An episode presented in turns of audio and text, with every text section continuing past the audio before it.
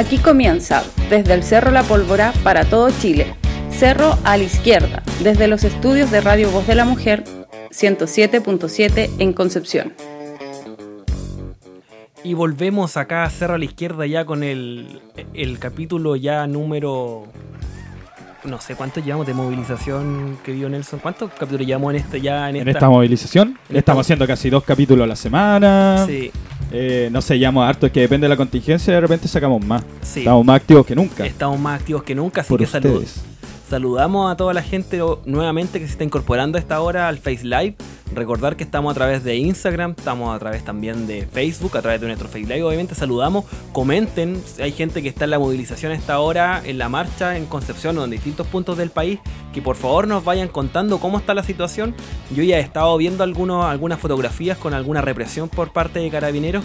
Así que vale la pena. Si tenemos reporteros en terreno que puedan ayudarnos en eso, sería muy bacán para nosotros. Y obviamente lo vamos a difundir acá en nuestro programa el día de hoy con información al instante. Igual agradecemos a todo el mundo que nos manda ya información eh, al Instagram, a Facebook, que de repente quiere eh, decir, invitarnos a alguna actividad o quieren que se difunda algo. Agradecer a todo el mundo en, en Instagram en especial que nos mandan muchas noticias, mucha historia que nosotros tratamos de retuitearlas o compartirlas de nuevo todas.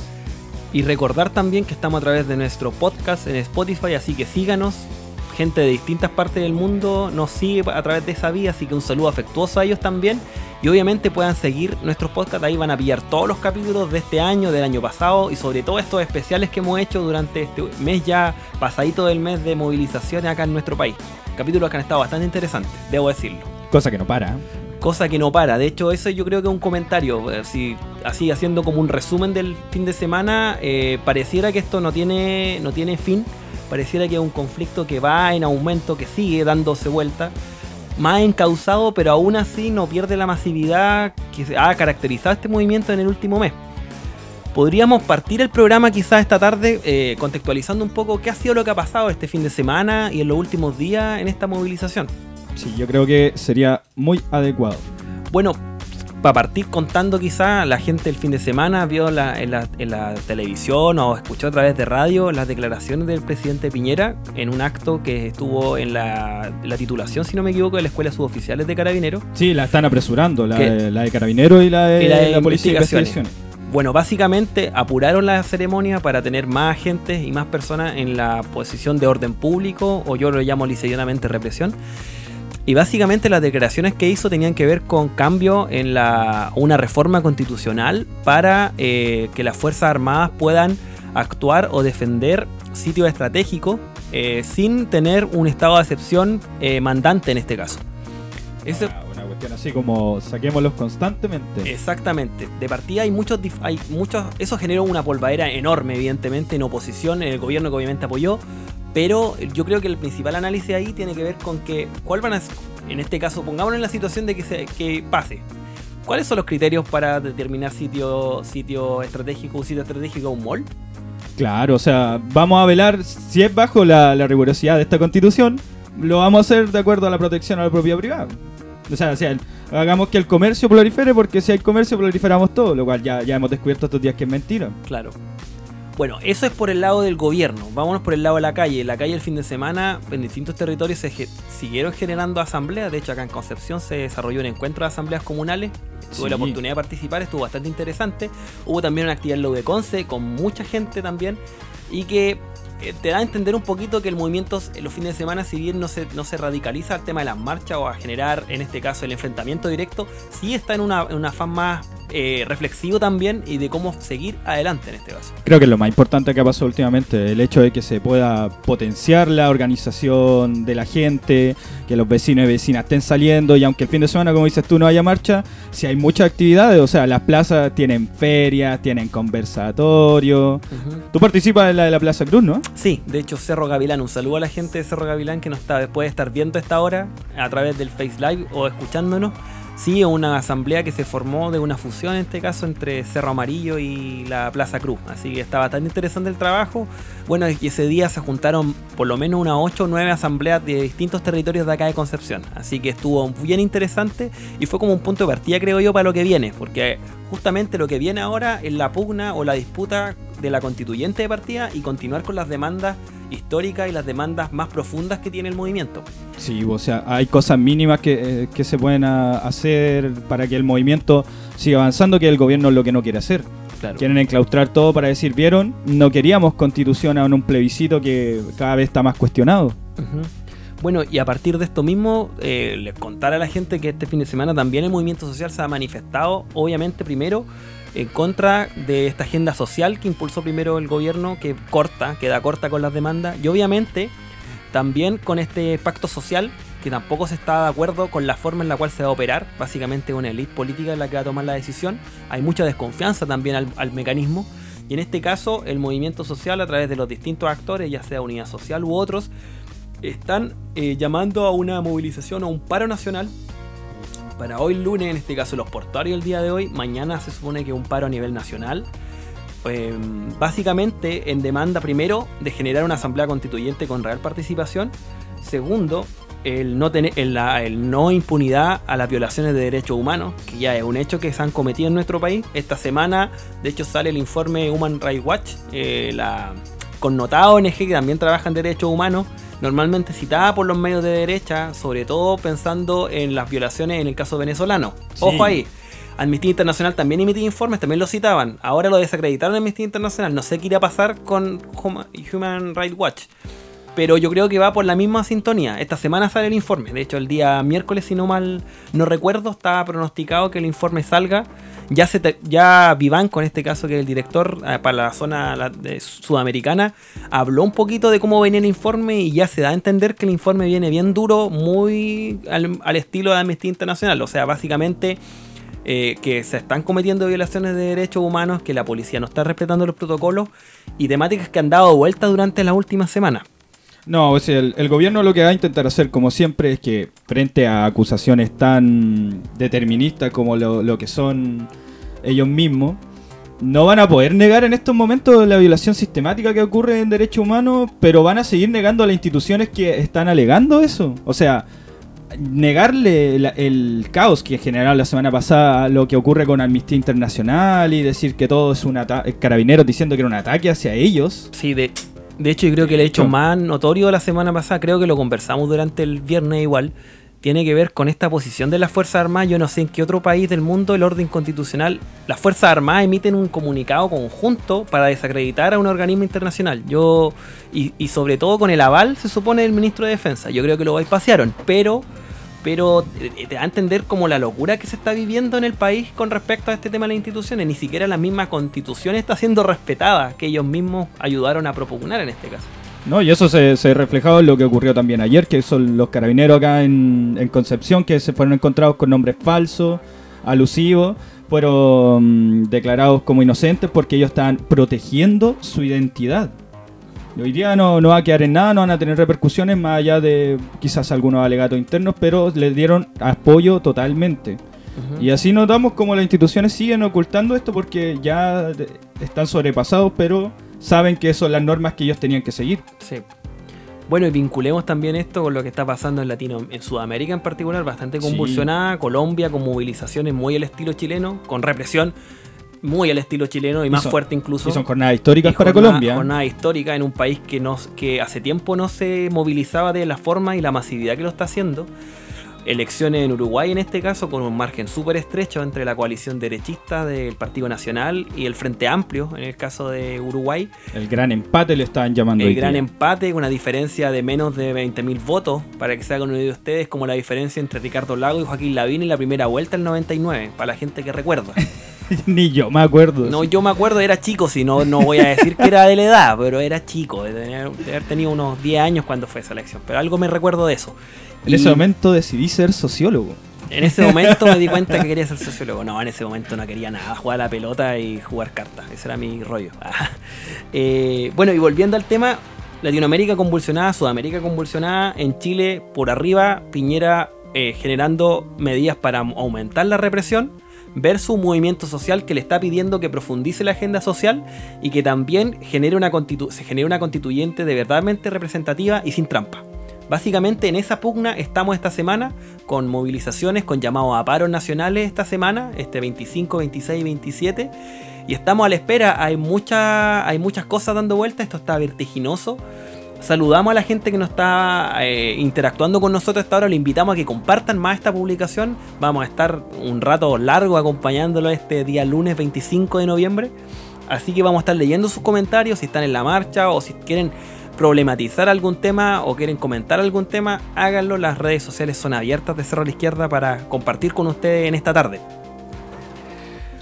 Creo que eso que dices tú del paro nacional, que es lo que en, lo que está desembocando ahora, tanta presión y todo, que es lo que hay que estar en las calles con un paro ya de, los sectores económicamente activos, como lo son los portuarios, es un tema que ya habíamos mencionado anteriormente, porque si ya los empresarios estaban diciendo que si había un paro más como el que había ocurrido el martes, ¿cuándo fue? ¿El martes antes pasado? Antes pasado, sí. Sí, con un paro tan fuerte como ese, donde hasta la locomoción estaba parada y todo ellos iban a perder millones y ya están en las tele, el, ¿cómo se llama? En la tele diciendo cómo el país entero está perdiendo, metiendo miedo. El turismo, está, eh, no saben si van a poder pasar el año nuevo, están suspendiendo en muchas partes, Los Ángeles, acá se suspendieron las actividades de año nuevo. Sí, de hecho, varios municipios están, eh, los actos pirotécnicos los redistribuyeron para gasto social. Sí, porque es lo que debe ser. Y paradójicamente eh, vemos, en cambio, que el alcalde Álvaro Ortiz, que hace acá en Concepción, contrata seguridad privada para proteger las grandes tiendas. Sí, de hecho, eso y, comentar un tema que pasó a nivel local este fin de semana que tiene que ver con eso, que se incorporaron estos guardias de seguridad eh, bastante subterfugiamente. Eh, yo no sé qué atribuciones van a tener, no sé qué capacidad de contención van a tener frente a las movilizaciones que se están generando en la ciudad ¿Y qué va a pasar ahí? ¿Qué va a pasar ahí? Porque son civiles básicamente que van a estar cuidando eh, mall o van a estar cuidando los centros comerciales de la ciudad. No, y esa, es una cuestión porque lo que quieren, según ellos, según el, el Yacaman, el intendente de acá, es para que Carabineros pueda controlar mejor el orden social y no se preocupen por la cantidad de saqueos que están habiendo, porque hay una gran... Él mismo hay que recordar que la semana pasada está organizando una marcha por la paz en el centro de Concepción. Sí. Que terminó también en golpes de aquellos que desertaron. Los mismos que marchan por la paz golpean a manifestantes. Era rara la realismo mágico. Estamos viendo un realismo mágico acá. Y más encima encabezados por Yacaman y convocados por la, por la intendencia. Sí. Y ahora tú también me comentabas de que había un comunicado de Contraloría sobre... Sí, de hecho, Contraloría ah, emitió un comunicado con respecto al actuar del municipio que era bastante irregular y le pidió los antecedentes del por qué se justifica esta, esta sub, o esta contratación en realidad de estos guardias privados. Claro. Bueno, y ahí ah, nos cabe preguntarnos quién, quién personas son. Realmente si uno le, si uno se ve en conflictos con ellos, lo golpea, ya no es sobre maltrato carabinero, entonces ellos también pueden. ¿Y qué figuras van a operar? Pues si no son carabineros, son civiles que van a estar cuidando. Eh, y no sé cuál va a ser la seguridad que van a tener ellos mismos. O sea. Claro, ¿qué hacer un par de guardias contra una turba de manifestantes? Que se alza contra ellos, si Carabinero va a abandonar entonces esas partes porque ya el, el le dio la confianza de que él se va a encargar con la plata del municipio de la seguridad de las tiendas. Entonces no se van a meter. No, sí. Eh, eh, esto está cada vez más paradójicamente loco, pero lo que sí confiamos es que el paro nacional que se está convocando está presionando al gobierno de manera muy fuerte. De hecho, hoy día la declaración era a, la, a la irresponsabilidad del paro, porque estos no son los momentos. Piñera haciendo sus conferencias de prensa que no responde preguntas y francamente no dice nada, solo que le, hay que darle el apoyo a las Fuerzas Armadas para que respondan en estos estados. De hecho es como las mismas declaraciones que había hecho ya anteriormente. Eh, son como bastante inconexas, donde no se entiende mucho lo que quiere decir y básicamente lo repite discurso. De hecho, te voy a, otro tema que también apareció hoy día, de hecho, la ministra de Educación tirando nuevamente cortinas de humo, como ha sido su eh, particular forma de actuar en el ministerio, hablando en contra de que se estaban generando o promoviendo, eh, en este caso, como protestas o no, no protestas, sino como discursos eh, en los niños, en este caso a favor ah, de la movilización, como que, se estaba concientizando en los, en los cursos de primer ciclo y kinder también. Eh, eso es la palabra bonita, porque realmente lo que ella quiere decir no es que estamos adoctrinando niños. A eso es lo que quiere llegar. De hecho, lo que ella lo, usó ese término para adoctrinamiento de niños y de hecho impulsó un proyecto de ley muy al estilo Bolsonaro. De hecho, hay que hacer un link interesante ahí que tiene que ver con cómo a los colegios que estén promoviendo eso se les quite el, eh, el certificado que se puede impartirse eh, educación ahí por parte del Mineduc. Es interesante también preguntarnos para la derecha, ¿cuál es eh, el adoctrinamiento que hay el hecho de que en las clases de historia, que ya fueron reducidas este año, se hable de dictadura militar en vez de gobierno militar, que siempre le ha molestado, porque eso adoctrinar a los niños en decirle que todos los militares son malos. ¿Qué, qué- qué será para ellos si la historia misma no- nos demuestra lo, lo negativo que es la derecha? ¿Qué será lo, lo peligroso? ¿Qué, qué es lo que adoctrina? ¿Ser crítico? ¿La solidaridad? Que va- ahora que todos los niños van a llegar diciendo que fueron a la asamblea y las asambleas van a ser una realidad. El, el tema yo creo que se tiene que ver con el criterio, tiene que ver con qué entendemos por adoctrinamiento y ahí claramente yo creo que las visiones se contraponen. Eh, para algunos parece que la- el adoctrinamiento solamente es para propagar ideas políticas, más no para propagar, por ejemplo, religión, más no para Claro. propagar, por ejemplo, el, el sen- el sentimiento de identidad nacional homogénea, pasándose por la raya todas las identidades culturales que hay en nuestro país. Entonces, eh, ¿a qué nos referimos con adoctrinamiento? Yo creo que vale la pena pegarse a esa discusión y yo creo que una discusión que va a venir, obviamente, eh, yo creo que está enmarcada también dentro de la polémica que se está generando con la movilización también. Eh, un- notamos que el gobierno está muy errático, que no ha sido capaz de dar respuesta y como bien decía Gama hace un par de capítulos atrás, y lo repito, yo creo que es un gobierno en funciones. Creo que es la mejor descripción que ha dado Gama para todo este Sí. asunto. Yo, yo lo he usado muchísimas veces. Sí, de hecho yo concuerdo mucho con esta función, una función o un gobierno en funciones básicamente. Toma ciertas atribuciones del rol de Estado, pero el manejo de la agenda ya no lo tiene y está desnortado. O sea, yo en esa eso sería como mi resumen un poco en que está la posición del gobierno, actualmente resistiendo o manteniendo una posición que igual yo creo que ya se va haciendo insostenible en el tiempo. Eh, el discurso inicial era apelar al desgaste, pero yo noto más desgaste en el gobierno o en las filas que querían en general desgaste más que en los movilizados que se pudieran desgastar. Si bien ha- quizá ha, ha bajado un poco la intensidad de las movilizaciones, se mantienen en la semana por lo menos, sigue saliendo gente a las calles. No, Entonces, las- esta- para esta semana hay convocadas múltiples movilizaciones durante toda la semana, pa- partiendo por hoy día, que es la gran movilización, la más importante de hecho, eh, conmemorando el Día contra la Violencia contra las Mujeres. sí. Eh, mañana que le salen las marchas del paro nacional, desde las 10 de la mañana salen a múltiples partes para juntarse en tribunales después. Van a llegar desde Hualpén, desde la Plaza de los Dinosaurios. Y va a ser un día completo de movilización. Y el miércoles que está convocada por la Asamblea Provincial de, de acá, eh, una marcha también de múltiples sectores que se van a juntar todos en el puente Yacolén. Sí, de hecho, Para la- que salgan de muchas partes. vamos a estar difundiendo esta actividad. Esto se va a hacer el día miércoles, de hecho. Así que vamos a estar difundiendo los afiches y todo. Obviamente, Cerro la Izquierda ha estado eh, todo este mes difundiendo actividades, yendo a actividades también, grabando en terreno. Sí, muchas Así gracias a todos los que nos invitan. Muchas A gracias a, todos. todos los que nos inviten y, A a obviamente un saludo afectuoso a toda la gente que está interactuando con nosotros a esta hora. No sé, Nelson, tú tienes mejor vista que yo creo desde ahí. porque Sí, no desde acá nos escriben, bajo su lógica, se puede considerar sitio estratégico una calle, incluso un peaje, carretera. Las excusas sobran. Cuando estábamos hablando de cuáles son los Ah. sitios estratégicos que ellos Sí, tienen po. que cuidar. po. De hecho, Claro, como bien plantea nuestro... ¿Quién, quién, quién nos, quién nos comenta eso, No lo conozco, dice Yorick. Yari? Sí, suena como un personaje del LOL, ¿no? Sí. Bueno, básicamente lo que concordamos plenamente, el sitio estratégico, ¿a qué nos referimos con, con sitio estratégico? No, no, no, también queda difuso, queda tan difuso como lo que dice Cubillos del adoctrinamiento. Eh, bueno, vamos a algunas de las demandas que está planteando en este caso los distintos movimientos sociales que están eh, propugnando este paro nacional del día de mañana. Básicamente vamos- voy a nombrar algunos. Eh, un salario mínimo líquido de 500 mil pesos para el sector público-privado, una pensión mínima equivalente a este salario y obviamente el, la el derecho a negociación colectiva por ramal y también el derecho a la salud, educación, vivienda. Me quiero detener en el derecho a negociación colectiva porque tiene que ver justamente con el tema o el link o el pilar que hoy día vamos a comentar, que tiene mucha relación con esto, que es como la subcontratación. Interesante tema. La subcontratación, ya hemos hablado de la AFP, hemos hablado del plan laboral y la otra patita en el mundo laboral que afecta directamente a los chilenas y chilenos y que es un pilar del neoliberalismo en nuestro país, La separación del- de los trabajadores. la separación y atomización de los trabajadores, que no se sindicalicen más y que trabajen tercerizados. En este caso, ¿qué es lo que es la subcontratación? La co- subcontratación deriva del plan laboral impugnado por el Código del Trabajo, en este caso, perdón, impugnado en la dictadura y que tiene que ver básicamente, voy a citar textual lo que dice la dirección del, eh, la dirección del trabajo en este caso. La subcontratación es el acuerdo entre dos empleadores con el fin de que uno de ellos, contratista o subcontratista, preste servicios al otro, principal o mandante, por su cuenta y riesgo y con sus propios trabajadores. El contratista o subcontratista ejerce el mando, control y fiscalización de sus trabajadores. En términos bien chilenos, básicamente yo como dueño de una, de una obra contrato a otra persona, a, otro, a otra, otra empresa que me haga la pega.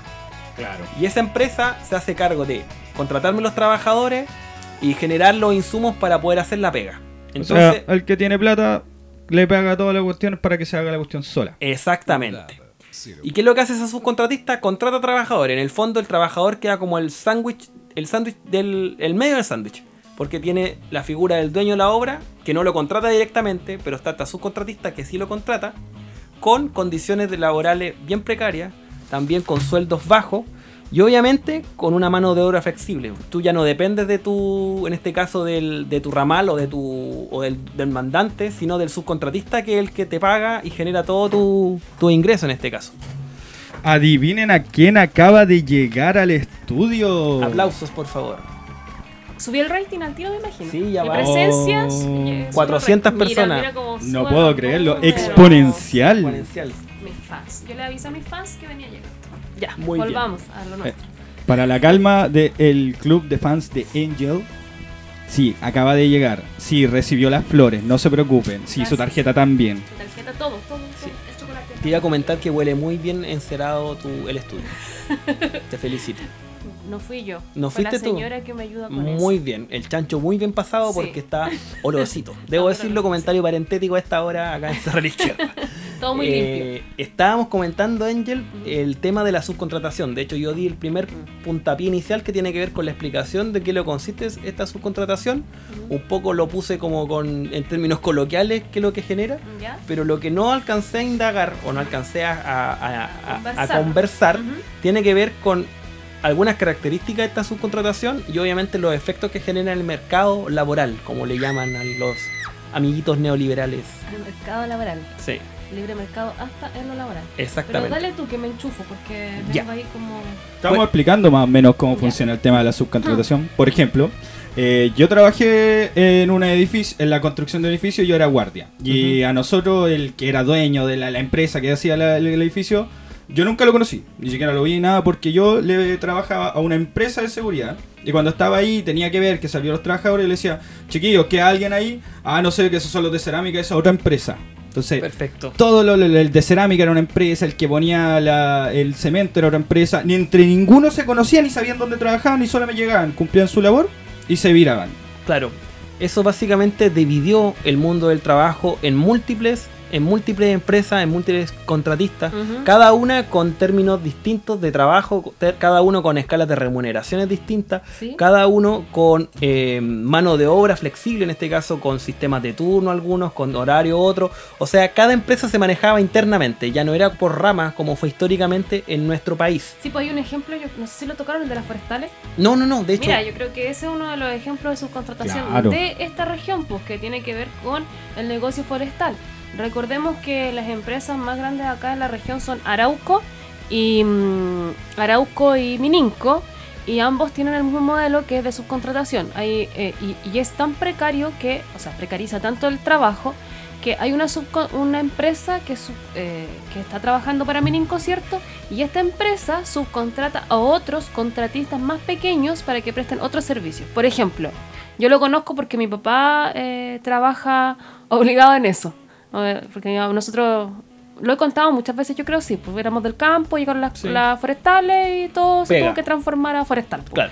Todo, o sea, toda la vida forestal. Y no digamos que pidieron permiso, hola señor, ¿se puede cambiar a forestal? Si no, No, de hecho se los vendieron, y se vendieron los fondos con la gente adentro, Sí. como con empleados adentro, así fue Ay, la figura. horrible. De hecho, en, Ran- en Rangelmo me recuerda el mismo modelo. Sí, pues se vendía con la gente adentro, así como con los servicios que iba a prestar cada uno. Claro. Y eh, bueno, en ese eh, ahora que se subcontrató todo, por ejemplo, en la cadena productiva eh, se eh, plantan eh, los eucaliptos, por ejemplo, luego hay que hacerles manejo, luego hay que hacer raleo, hay un montón de pegas que se hacen fertilización, eh, control de plaga en algunos momentos, de todo. Una empresa es la empresa que ralea, otra empresa es la que hace cosecha, otra empresa es la que, no sé, pues le tira el fertilizante eh, en alguna etapa a los eucaliptos y así. Entonces, lo que pasa con eso, uno de los, uno de los problemas más grandes es que, eh, por ejemplo, no funcionan los sindicatos. Los sindicatos, si se arman, se arman para el contratista muy pequeño que puede ser, que puede ser cualquier persona. Exacto. Eh, con muy pocos recursos y con muy pocos trabajadores le prestan servicio a una contratista más grande. Y esa contratista más grande le presta servicio a Mininco y así. Entonces, por ejemplo, eh, una contratista se encarga de todo el proceso productivo, ponte tú, de 10 predios forestales. Pero para poder llevar a cabo eso, contrata, no sé, de 10 predios forestales, en cada predio forestal tiene trabajando a 5 contratistas más. Entonces ahí tenemos 50 contratistas que tienen cada uno su grupo de trabajo.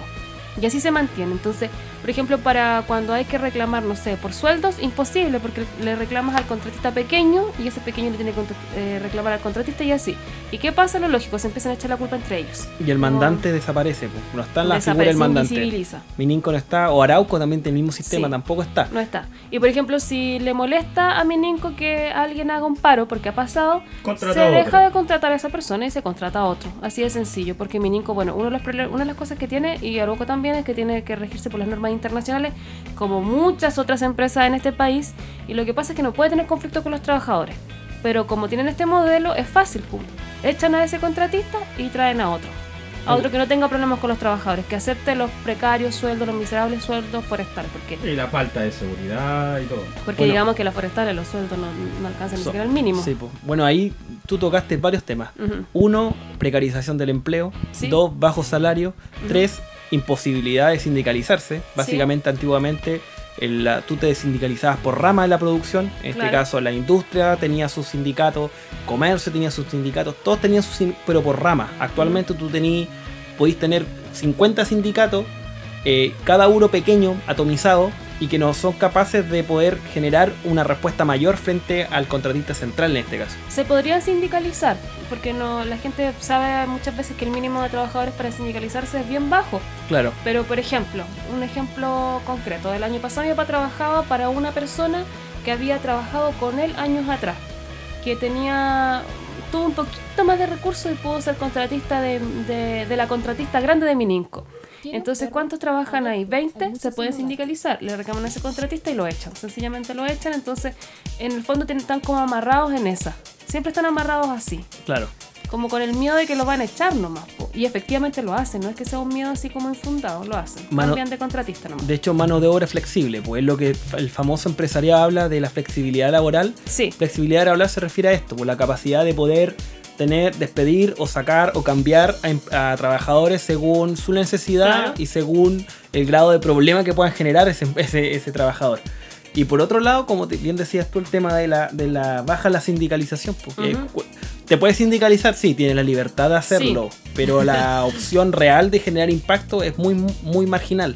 sí, Recordar también que este modelo de subcontratación no es solamente que lo tenga el mundo de industria, lo forestal, sino que es transversal a todo el trabajo.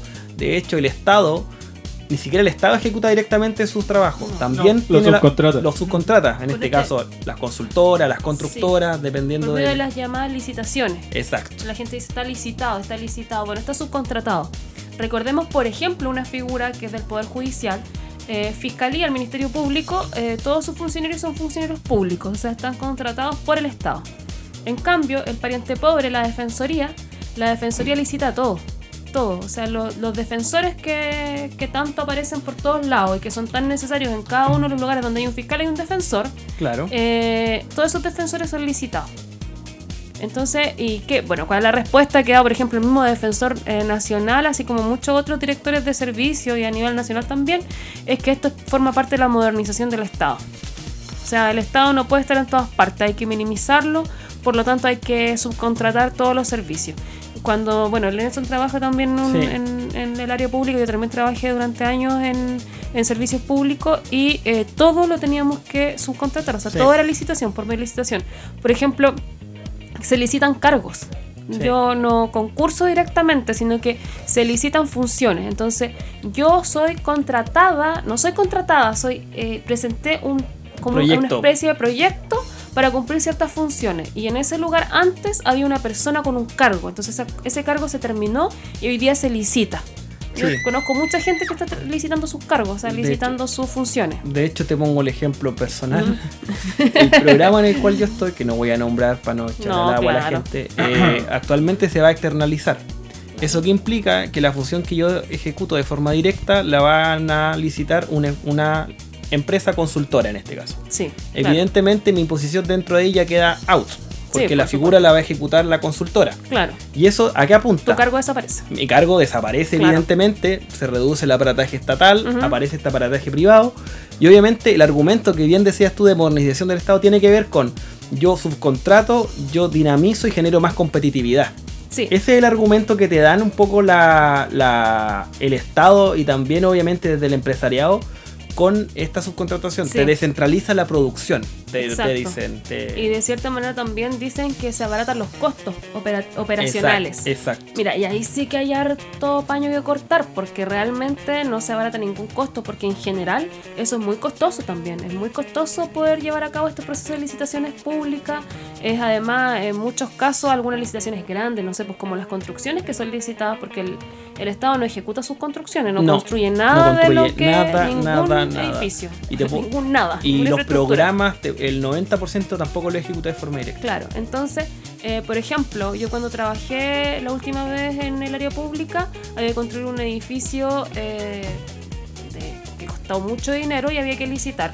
Hubo que licitar tres veces el mismo edificio y, te puedo, y el costo aumentó en un 75%, porque la constructora venía, presentaba, eh, presentaba su propuesta, se aceptaba, llegaba hasta una etapa y se iba a quiebra.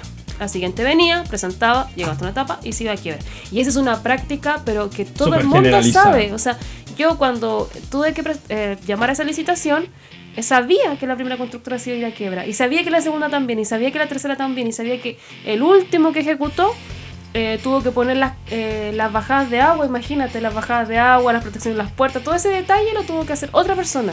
Y que hubo que pagar muchísima De plata hecho, para hacer ese, ese proceso. iba a comentar lo mismo, hay constructoras en Chile que cambian el root y pueden Sí. seguir trabajando. De hecho, en, por ejemplo, en la Plaza Ah. de Pencos, la plaza no se pudo, no, una, la constructora quebró y tuvo que venir otra a terminar. Hay casos, hay por montones en todo caso en las Sí. obras públicas. Pero te llevo otro ejemplo también, que, que yo creo que la gente también no quizá no lo conoce tanto. Canal 13. Canal, ¿Canal 13, 13? Canal, Sí. eh, Canal 13 hace un año atrás incorporó, Luxic incorporó su nuevo plan de modernización del canal Sí, básicamente, ¿qué es lo que hizo? Eh, la parte que. Porque el canal contrataba su equipo de producción, su equipo de teleseries, su equipo de, de distintas áreas. sí. ¿Y qué hizo? Empezó a.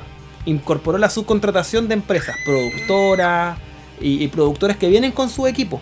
Entonces, ¿qué hizo con eso?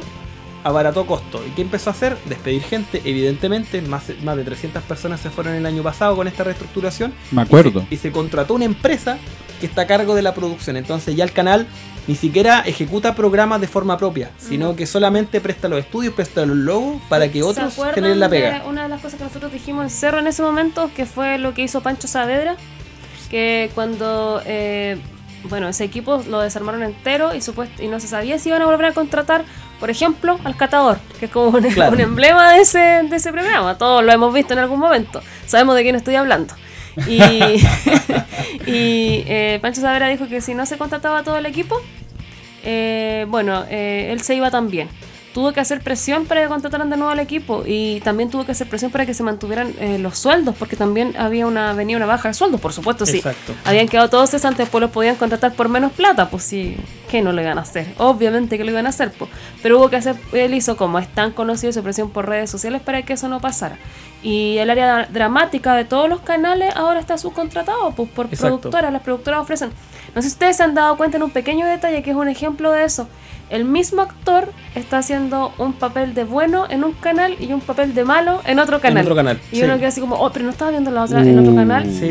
Está Esa haciendo. eh, un mismo actor hace distintos roles en distintos canales. Porque vendió, esa productora vendió teleseries a, más de un canal y tiene un staff eh, contratado y ese mismo actor se puede repetir. Antes era imposible. ¿Se acuerdan que había como un rostro por Sí. canal? Sí, pues ahora- sí, los, actores eran marcados de qué Sí, canal pues. venían. Otro, otro ejemplo, eh, ya que estamos hablando de Farandulandia. Oye, pero que eso es lo más entretenido. en la teleserie Río Oscuro que daban en el 13, Sí. que también era una productora, Sí, hubo un momento que el canal ya decidió, ya esta cuestión no va, la Sí. tiraron a las 2 de la mañana. sí.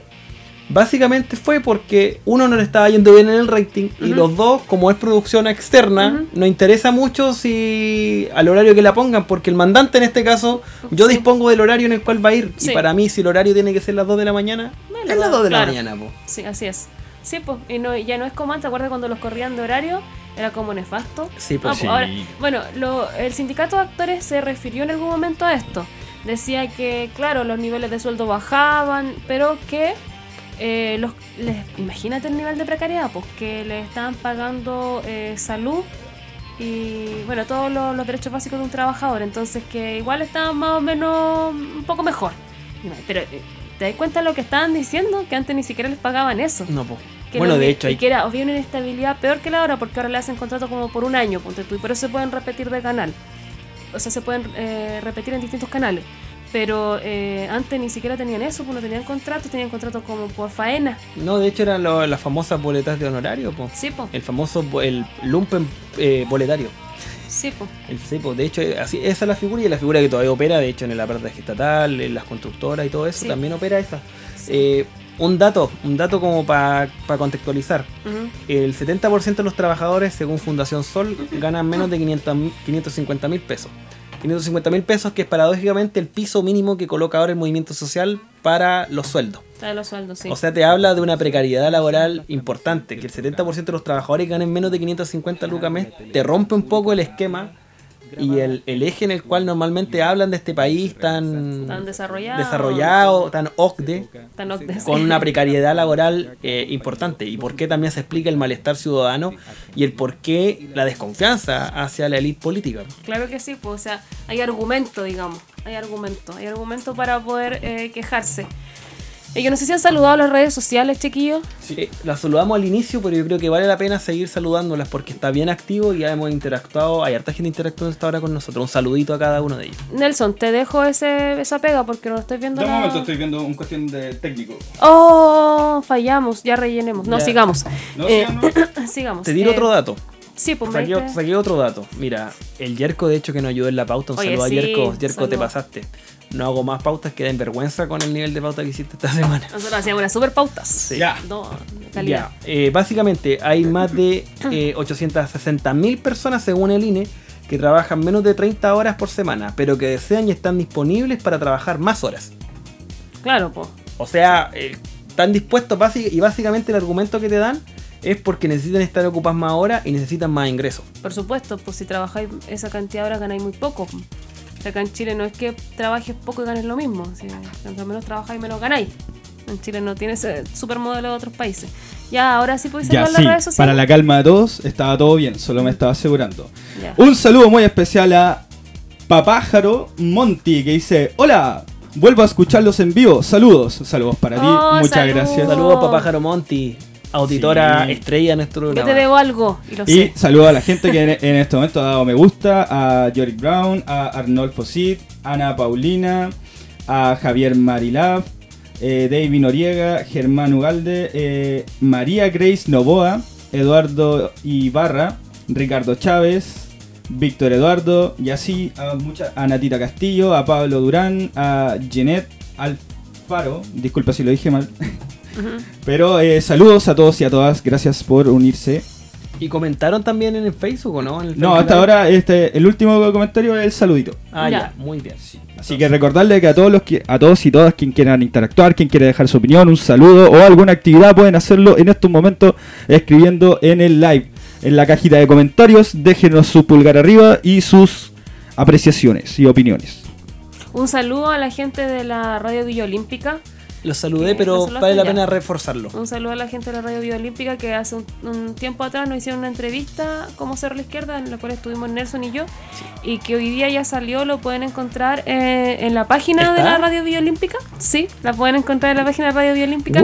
Es un muy lindo trabajo, eh, va mucho más allá de solamente nuestra entrevista. Es como un repaso de la movilización aquí en Concepción y como desde la vista de alguien que viene desde fuera. No, es muy lindo el trabajo, la fotografía el relato está muy bueno. está Lo muy, voy muy a bueno. revisar eh, ahora en la tarde. Y saludo a Villa Olimpia, que también va a ser una radio amiga que nos va a transmitir y vamos a iniciar un trabajo conjunto. Así que un Sí. saludo a ellos. Y que envidia me da que graben el programa en la calle y en la placita. ¿Cierto? Eh, Haría un Sí. cerrito ahí en la playa o en tu patio. Sí, ¿cierto? en el patio podríamos En el hacer. patio se Oye, pero hacer. eso. El miércoles es está convocado en una barricada una jornada de tomar tecito. ¿De tomar Podríamos hacer la transmisión ahí mismo. Desde, tu- desde la Desde barricada, la barricada tomando tecito. Ya, mira, aquí tenemos una mesa móvil. Yo, Listo. súper dispuesta. Qué Estamos. entretenido. Entrete, el día miércoles. cuando nos caiga El la miércoles está convocado. Sí, cuando nos empiecen a alumiar ahí va. ahí va, ah, ah, Pero va a ser No, represión en vivo. Represión Evidencia. en- evidencia. Represión en vivo. Ya eso ya ha pasado tanto, ya no. Sí, no. de- demasiado, Sí. ¿no? Sí. Bueno, y volviendo al tema Sí. que nos convoca. Frente a este panorama, Angel, te dejo la pregunta y te doy un pase gol en realidad. ¿Mm? ¿Por qué hay que cambiar este sistema así, si, eh, con estas características?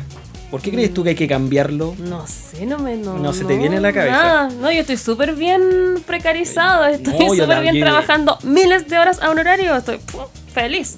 Bueno, cada cajón que nosotros eh, estamos de parte de cambiar este, si- el- este sistema porque precariza la vida en general, no tan solo los sueldos, no tan solo la salud, no tan porque no tenéis- en Chile lamentablemente si no tenéis plata no tenéis salud, entonces no tenía acceso a nada y además porque baja la calidad de vida, si la gente, imagínate, trabaja 30 horas, gana menos de, mucho menos que 550 mil pesos si trabajáis No, 30 con horas. suerte 400 o Con suerte, 350. ¿cierto? Entonces eso no alcanza para vivir. En ningún, o sea, de ninguna manera en Chile alcanza para vivir eh, esa cantidad de dinero. Y aparte de eso, eh, el nivel de estrés, de pocas horas con la familia, Endeudamiento. De, de endeudamiento, de imposibilidad de hacer lo que tú quieres realmente hacer. O sea, es la precariedad de la vida. O sea, este sistema de contratación, de trabajo, en el fondo, eh, precarizó la vida de la gente. Te lo llevo a un ejemplo también para los jóvenes Ajá. que nos están viendo. Saludo a los millennials nuevamente. Ah, no, saludo a la- a la- al público joven el- de Cerro. La polémica que tenemos toda la people que armó polémica con un meme que subió en Sí, Cerro la un Izquierda, pero ahí hay que seguir nomás. Eh, ¿Por qué los jóvenes están demorando tanto a salir de la casa? po? Con estos niveles de precariedad, viene de cajón que obviamente, ¿cómo te vaya a ir de la casa si no tenés ni para pagar un arriendo? ¿Cómo vaya? Pues, Entonces, con 350 lucas, evidentemente, te vaya a tener que quedar en la casa de tus viejos nomás, pues no te queda, Sí, no te po. queda otra. Entonces, Escucha- ¿Escuchaste, mamá? No, no soy parásito, soy una víctima. una víctima del sistema. No, pero como te digo, es un caso. Es, un- No, es- sí es real, Es, real esta, esta contratación. Entonces, a todos los que dicen que básicamente que, los, que los, los cabros no se van ahora por falta de madurez, también hay que ver el lado que también hay posibilidades o oportunidades que no se están generando. po. Lógico, pues imagínate de qué estamos hablando, cómo falta de madurez.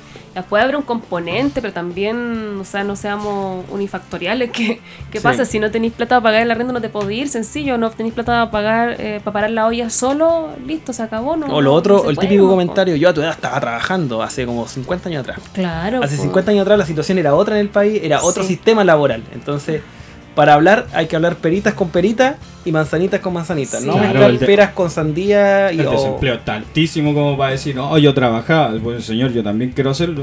Sí, Exactamente. po. Así que ahí va mi comentario de defensa Claro, sí. a la people juvenil que hasta ahora Sí. nos puede estar viendo en Cerro Izquierda. Un De la cual saludo- soy parte también. Sí, esa people juvenil que está resfriada viendo y diciendo cómo hacer las transmisiones. Un saludo muy especial a Jano. Sí, saludos Eh, a Jano. Hoy día, aquí cubriéndolo, que esperamos que se mejore ¿Es pronto. people juvenil? Bueno, no hay nadie más jovial que hace. Que Jano, ah, que sí, Jano. tienes razón. Es jovial, digamos, Sí. dejámoslo, dejémoslo ahí. Sí, de hecho, voy a. Me está comentando, de hecho, nuestro querido Jano Ya, a ¿qué través de nuestras diciendo? redes sociales internas, en este caso, que no se sintió muy eh, contento de que hayan saludado ayer que no a él, que está enfermo. Censura. Así que- ¿Y ese lo ganó el Gama? A Gama, sí, sí lo saludamos. Igual Nos pues. falta la Está foto una- de gama. Está en una labor importante en, Sí. en Coelemo por lo que dijo. De hecho, voy Sí. a traer una foto de él. Tengo una foto de la Universidad de Gama y yo creo que vale la pena que nuestro público las vea. Yo creo que eso no es óptimo para nuestro rating. Tú decís que no. No. Es que- no puede ser si lo retocamos, Photoshop hace de todo. Ya. Que filtrusai diría Gama. Pain, Saluda a Gama. pain.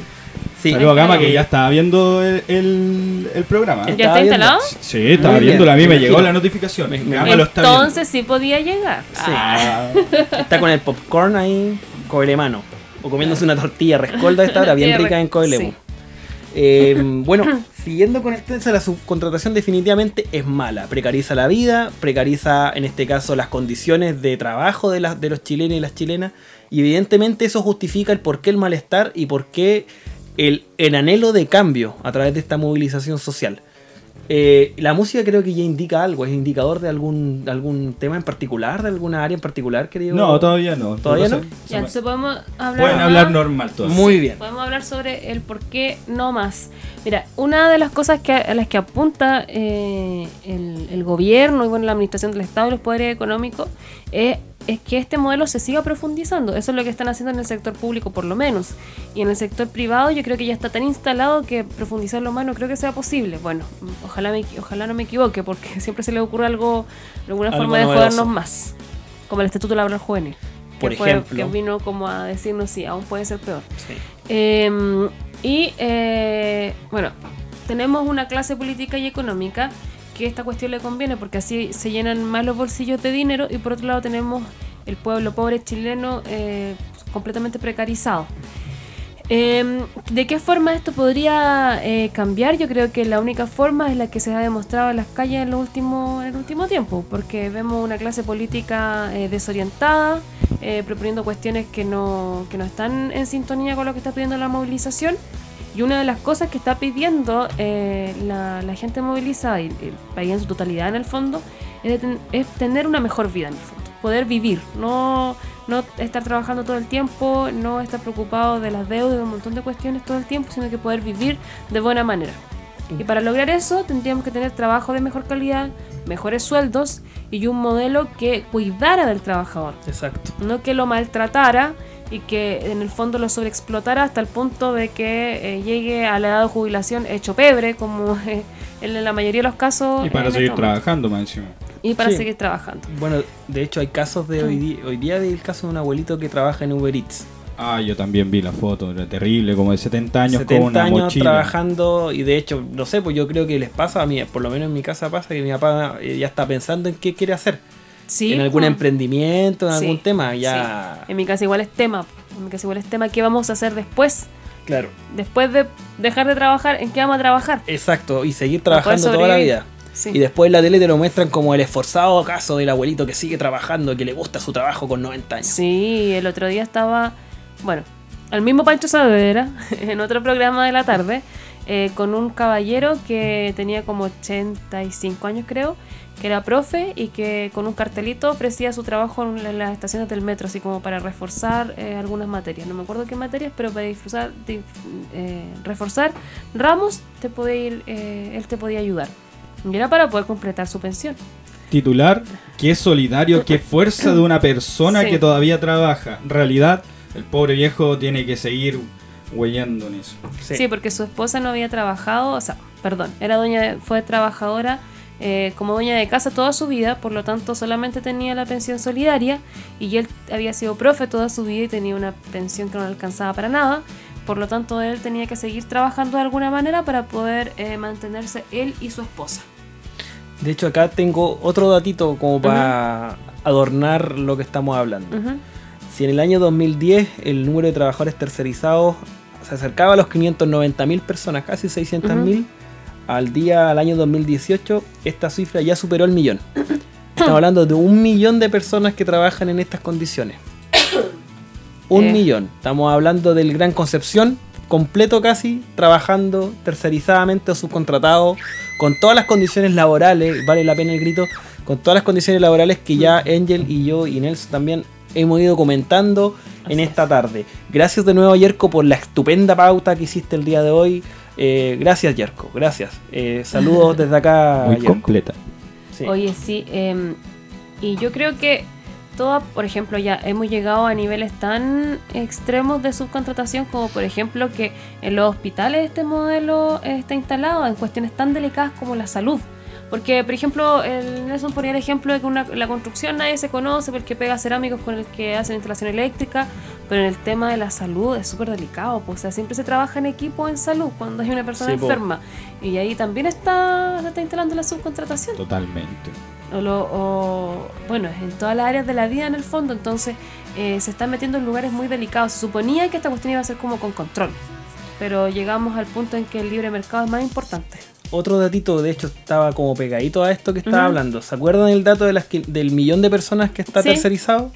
De ese, de ese millón de personas, el 90% son menores de 44 años. Y su mayoría, el tramo de edad más precario de todo, el tramo de 18 a 29 años. O sea, personas que están entrando, entre comillas, recién al mercado laboral o a la población económicamente activa. Chuta, los cabros que están más movilizados en este momento. Exactamente. Son los más precarizados también. Bueno, eso, somos, eso, es lo- somos. eso es lo que se grita en las calles. La generación que no tiene nada que perder, ni trabajo, ni miedo, ni Nada. No tiene nada que ver, ¿qué van a hacer? Bueno, ahora, ahora cada vez está más notable eso, que nadie Claro. tiene miedo y siguen Claro. en las calles presionando. Sí, Sí. pues, además que, bueno, hemos hablado muchas veces el no acceso a la vivienda, el no acceso a la salud y un montón de cuestiones, entonces estamos, es- las cifras coinciden después cuando la gente antimovilización dice, pero ¿y qué saben estos cabros chicos? Porque como que antes de los 30 años no saben nada, se supone, una cuestión que es muy adultocéntrica y Sí. nefasta además. Y bueno, viven esta problemática, la problemática de la precariedad máxima de la vida. En ese están. Y justamente la subcontratación se instala como uno de los pilares del neoliberalismo en Chile y que también permite a las em- grandes empresas, en este caso, generar ganancias exorbitantes a costa de la precarización laboral, a costa de la flexibilidad laboral, o sea, el hecho de que tu empleador tenga un poder casi supremo sobre ti, que pueda disponer de ti, de cambiarte de posición, de echarte, de hostigarte. Y con una inspección del trabajo, lamentablemente de mano atada, porque normalmente reducida, como sí. súper reducida, con poco personal, que normalmente cumple la función fiscalizadora, pero básicamente más a nivel burocrático. Sí, Entonces ese cuadro es alarmante y ese es el cuadro justamente que las movilizaciones que se están dando en nuestro país, y como bien dice Nelson, miedo a qué. claro. Miedo a qué vamos a tener.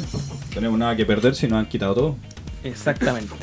Em, yo creo que eh, una de las cosas también que hay que mencionar que en ese mismo rango etario que tú estabas mencionando, entre los 18 y los 29 años, hay muchas personas que terminaron la universidad, que tuvieron, que algunos de ellos pudieron ir a la universidad y terminaron la universidad y se enfrentan además con el pago del crédito universitario Sí, y con el no encontrar trabajo en lo que estudiaron. justamente el que famoso... eso, una de las cosas más, eh, yo creo que chocantes que le puede pasar a una persona es terminar la universidad con una gran esperanza y luego eh, no encontrar pega en ningún lado. Yo no sé lo que hace un antropólogo todavía. Imagínate salir de la universidad con deuda.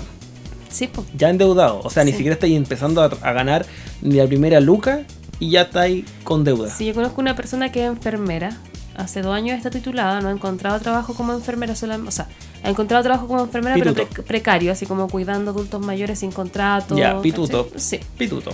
Eh, y eh, ella trabajaba y estudiaba como propinera. Una parte se man- lo mantenía ella, ¿cierto? Y la otra parte sus papás. Y la otra parte a punta de crédito. Terminó la universidad, creía que era más o menos fácil, sencillo encontrar pega como enfermera. Lleva dos años buscando pega como enfermera, no encuentra. Y ya empezaron los cobros. Sí. Entonces, Y los coros no perdonan, ¿ah?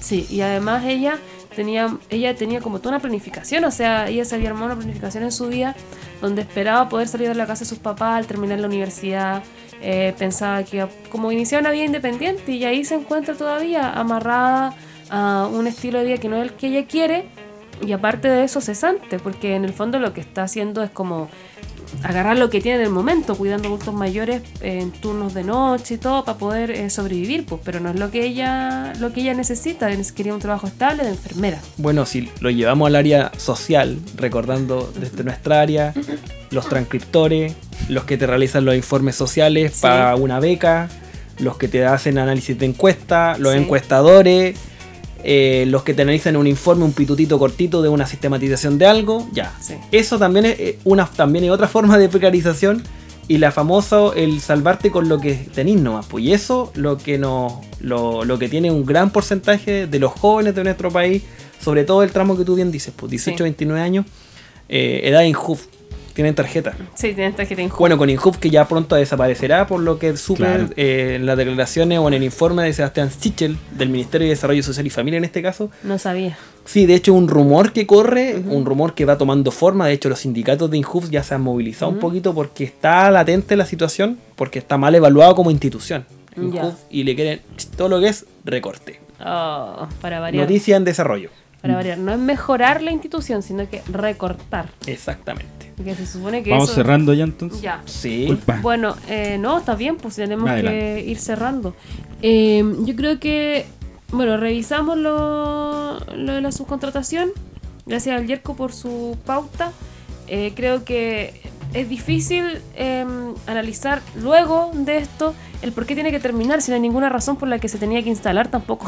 O sea, desde nuestro lado, desde la óptica de, la gente. eh, no, hay ningún, no, hay ninguna cosa que nosotros deseemos que quede de esta cuestión, de este modelo. Eh, queremos que se vaya por completo este modelo, eh, porque no nos trae ningún beneficio. Entonces, solamente sería seguir hablando exactamente lo mismo al, analizar el por qué se tiene que ir. El por qué se instaló nos entrega las razones de por qué se tiene que ir. ¿no?